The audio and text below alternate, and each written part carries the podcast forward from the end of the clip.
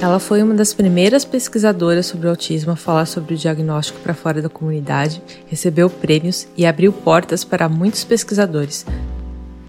No episódio de hoje da série de Figuras Históricas do Autismo, é a vez de falar sobre a vida e obra de Uta Free.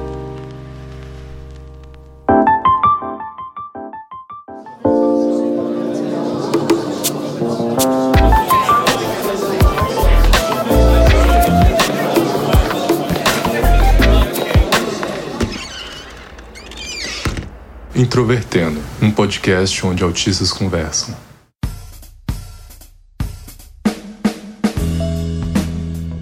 Uta Fried nasceu em maio de 1941, no município chamado Rockenhausen, localizado entre o oeste e o sudoeste da Alemanha. Já no início da vida adulta, ela se matriculou na Universidade do Saar, onde começou a estudar psicologia. Em 1964, ela se mudou para Londres com o objetivo de treinar o inglês. No cenário londrino, Uta começou a trabalhar com pesquisas na área de psicologia e com crianças com deficiência, incluindo autistas. Não demorou muitos anos para que ela começasse a se destacar em suas atividades, incluindo pesquisas sobre déficits de autistas e interpretação de linguagens e códigos sociais. Depois que defendeu seu doutorado em 1968, Fried continuou ativa no campo do autismo.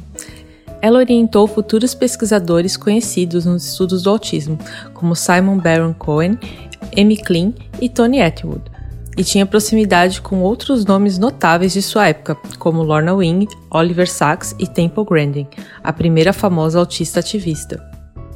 Durante a década de 1980, ela também escreveu sobre dislexia, Uta Free também foi uma das pioneiras no estudo da síndrome de Asperger, diagnóstico batizado por Lorna Wing naquela mesma época e que só chegaria aos manuais de diagnóstico nos anos 90.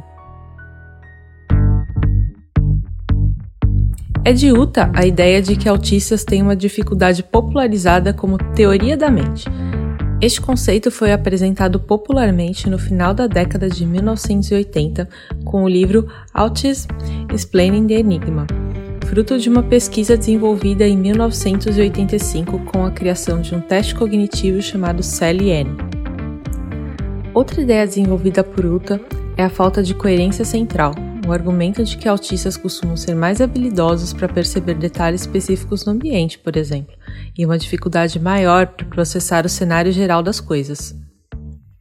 Já nessa época, Fried também era uma figura popular nos meios de comunicação e ao longo das últimas décadas ela apareceu em vários programas televisivos e de rádio no Reino Unido e recebeu vários prêmios enquanto pesquisadora. E em 2015 ela entrou na lista de 100 mulheres da BBC.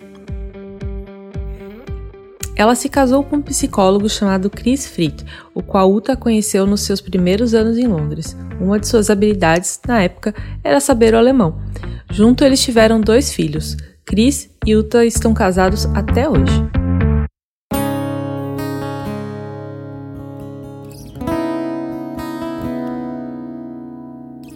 Até aqui, a história do autismo foi construída majoritariamente por pesquisadores e familiares ativistas, mas ainda na década de 1980 isso começaria a mudar. Afinal, os autistas sempre existiram ao longo da história, e eles, pelo menos teoricamente, eram o público-alvo e o centro da maioria dos serviços e políticas públicas.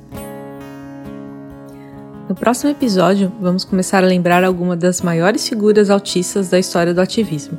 É só aguardar, seguir Introvertendo no seu aplicativo de podcast favorito e nas redes sociais.